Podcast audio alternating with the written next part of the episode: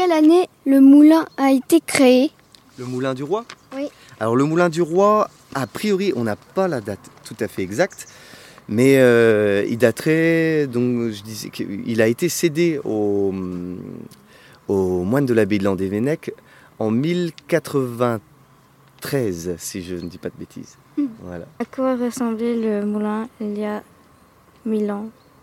Alors à quoi ressemblait le moulin il y a mille ans? Alors forcément, il était beau, le bâtiment était beaucoup plus petit. C'était pas une grande minoterie euh, mécanisée comme on le voit aujourd'hui. Euh, si vous vous souvenez un petit peu de ce qu'on avait vu à Carouat, effectivement, c'est donc des moulins plus petits. On trouvait deux roues qui étaient non pas sur le, sur le ruisseau de Kerlobret, mais sur l'Aulne directement. Et donc c'était, il y avait deux petits roues à, à aube qui étaient dessus. Est-ce qu'il y a eu des travailleurs dans le moulin? Oui, il y a eu beaucoup de travailleurs dans le moulin. Effectivement, dans les années, euh, jusque dans les années 80, on pouvait trouver euh, jusqu'à une dizaine d'employés euh, permanents. Et, euh, et oui, oui bah, le, le moulin a continué à travailler euh, jusqu'à il n'y a pas si longtemps que ça, hein, jusqu'à il y a 5-6 ans. Qui étaient les propriétaires de, du moulin?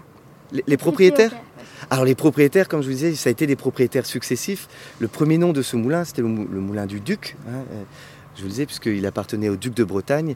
Et donc Alain IV, Fergent, a donné ce, moulin, euh, ces, moul- ces moulins, entre autres, hein, avec euh, quelques autres possessions, donc au, au moine de l'abbaye de Landévennec.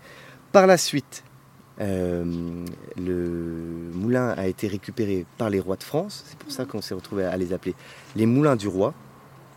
Ensuite, ils l'ont donné à, une famille noble qui a dû s'enfuir à la Révolution française euh, donc aux États-Unis.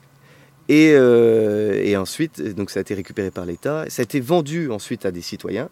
Et ensuite, il y a eu différents propriétaires qui ont, par des systèmes de mariage, de vente, etc., euh, ben, vont exploiter successivement euh, le moulin.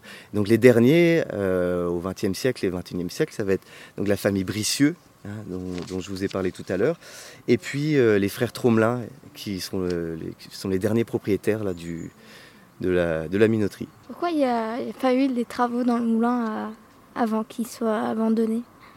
Pour qu'il soit réparé au lieu de, d'être abandonné? Ah bah, ça, c'est une excellente question, justement, mais à laquelle on n'a pas la réponse pour l'instant. C'est des différents enjeux, différentes volontés économiques, politiques, etc. Quoi. Merci beaucoup. Avec plaisir.